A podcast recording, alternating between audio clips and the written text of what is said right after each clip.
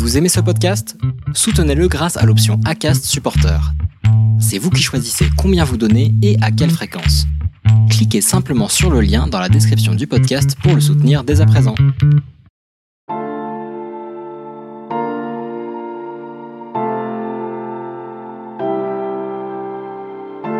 Bonjour à toutes et à tous, je suis Charles Briet, coach, consultant et entrepreneur.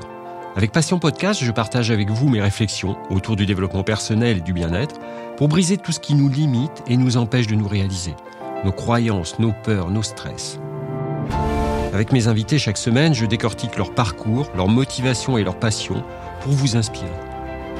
Alors vivons nos passions, car la vie est courte, faisons en sorte qu'elle soit belle.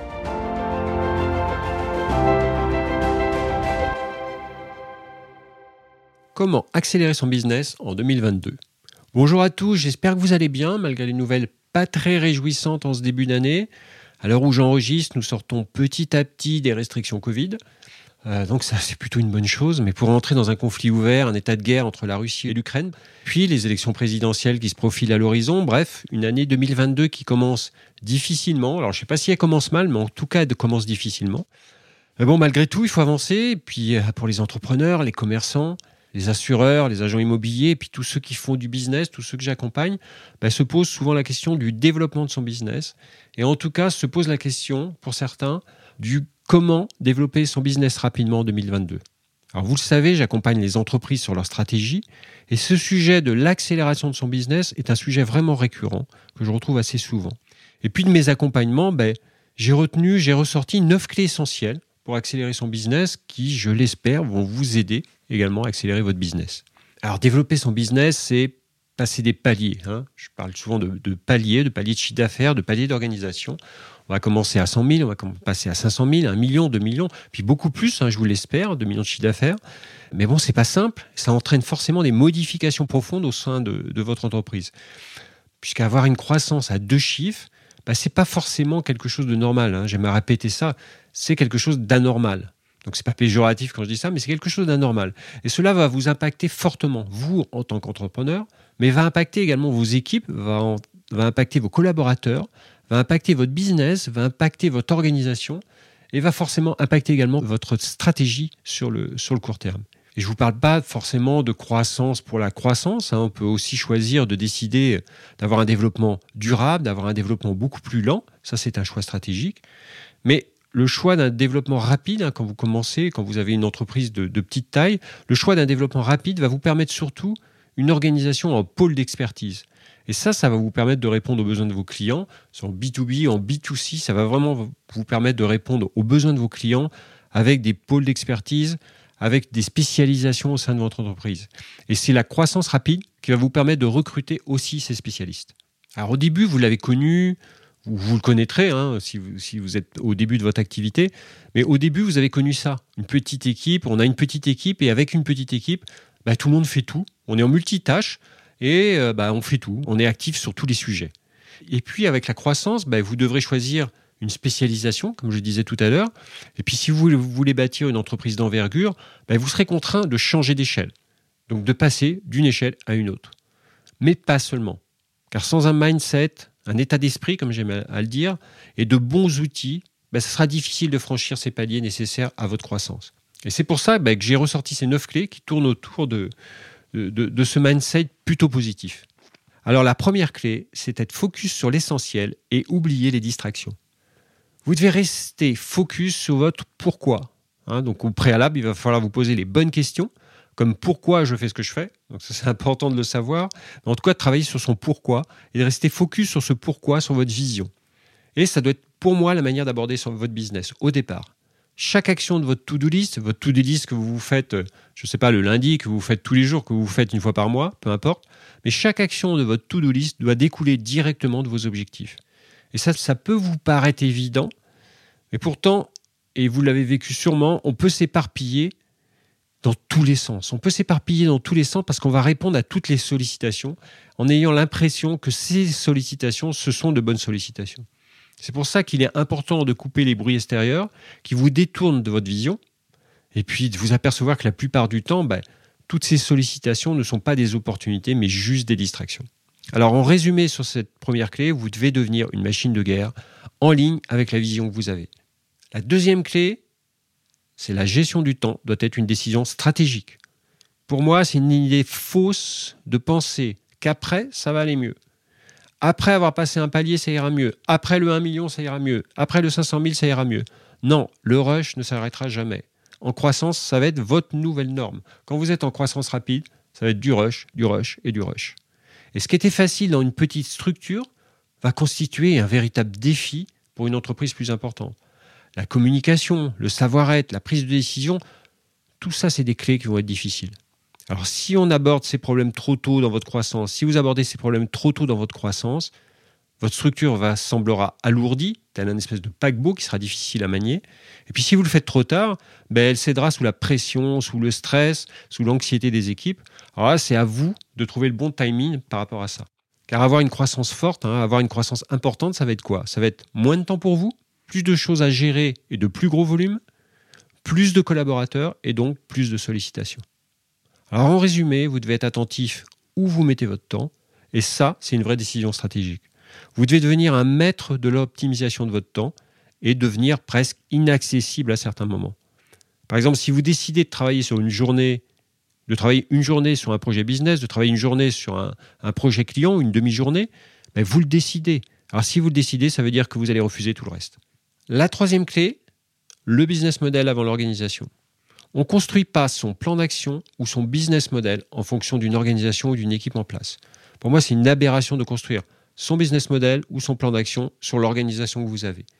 Un business model doit découler directement d'une vision et chaque décision doit être alignée sur cette vision.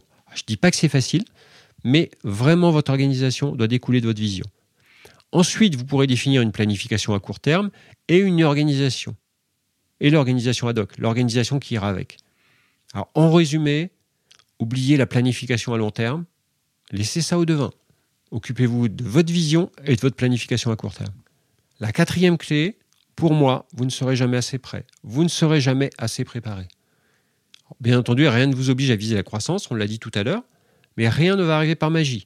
Si vous allez dans ce sens, si vous allez dans le sens d'une croissance, forte, ben, votre entreprise va être plus difficile, va être plus difficile à gérer, va être plus complexe, va être plus stressante à diriger, forcément. C'est pourquoi le travail à faire va être un travail sur votre mindset, sur votre état d'esprit. Ça, c'est le travail important que vous allez devoir faire. Et c'est quoi?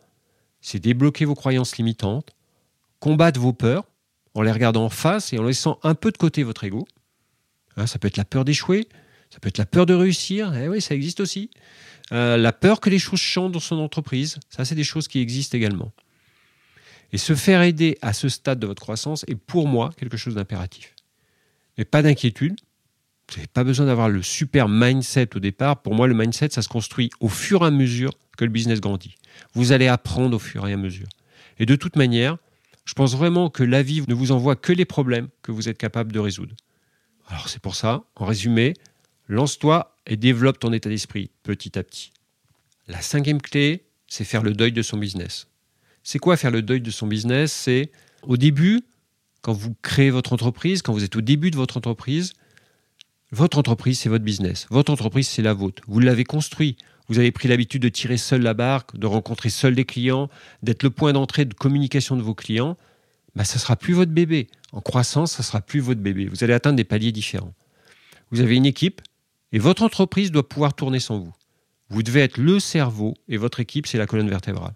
Et la réussite passera par la mise en place d'équipes autonomes et la responsabilisation de chacun sur son business. Là, ça va être la vraie réussite. Donc pour ça, il va falloir vraiment avoir cette capacité, ou en tout cas la développer, cette capacité à lâcher prise. Et là, ça va être primordial pour scaler, pour augmenter son business et accepter que votre business soit plus grand que vous hein, demain. Alors, en résumé, sur cette cinquième clé, c'est quoi? Occupez-vous de vos collaborateurs avant vos clients. Pour moi, c'est les collaborateurs, les clients et les profits. Pour moi, c'est le bon sens de lecture. D'abord les collaborateurs, ensuite les clients et ensuite les profits. La sixième clé, et là je vais faire un petit peu mal, mais un baby-foot, c'est pas une culture d'entreprise. Désolé. Au début, et au stade de votre développement, hein, quand vous êtes au début de, votre développement, la culture d'entreprise n'existe pas. Elle reste vraiment à inventer. Comme le dit Ben Horowitz, pouvoir amener son chien au travail, c'est génial. Installer un baby-foot, c'est top. Pratiquer le yoga, c'est génial. Un repas de Noël, c'est du vrai partage, mais c'est pas de la culture d'entreprise.